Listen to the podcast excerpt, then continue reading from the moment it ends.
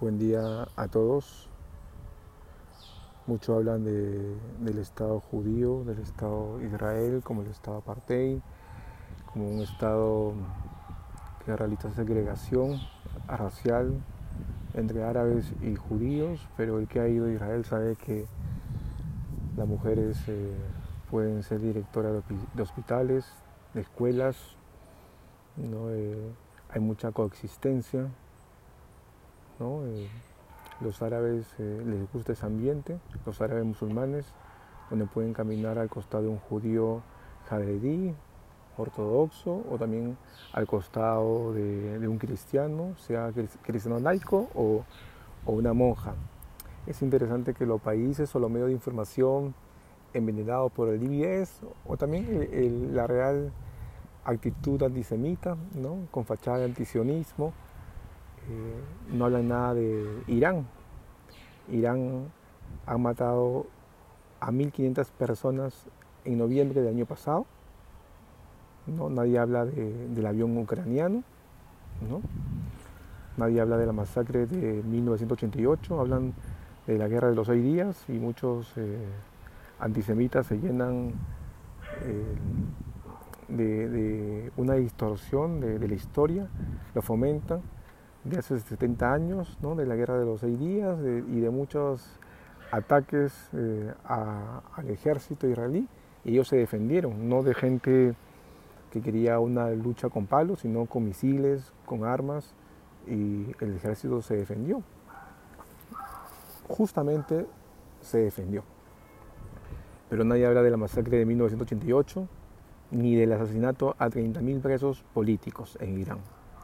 Tampoco nadie habla que más de 80 personas han intentado suicidarse. Más de 80 personas en un día en diferentes partes de Teherán de este año, estoy hablando, justo de este mes.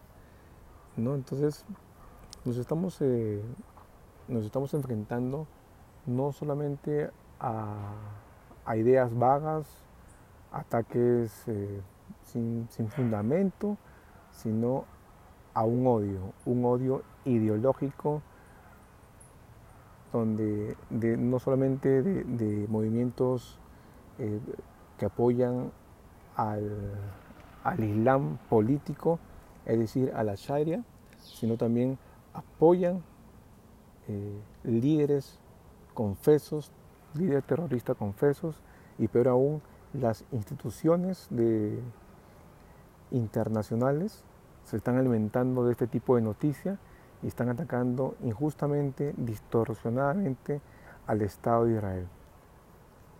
Y es lamentable lo que está sucediendo, pero de ahí la necesidad de hacer asbará, de ahí la necesidad de esclarecer, la necesidad de levantar la voz ante tanta mentira, no solamente es copiar noticias y publicarlas, sino también es decir las fuentes verificables, de dónde son tales noticias, para que el lector que tiene duda pueda verificar si esto es falso o cierto. Argumentar, conocer un poco más de historia, no solamente de hace dos mil años, sino también lo que pasa hoy en día con estos estados islámicos que muchos de ellos tienen sus misiles apuntando al Estado de Israel. Seguimos fuertes y valientes.